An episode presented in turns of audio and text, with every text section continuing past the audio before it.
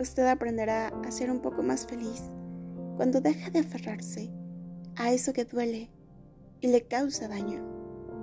Librar cargos emocionales debe ser un objetivo que todos deben proponerse sin temerle a la soledad, porque a veces ella nos enseña lo que realmente vale la pena. Juan Pablo Silva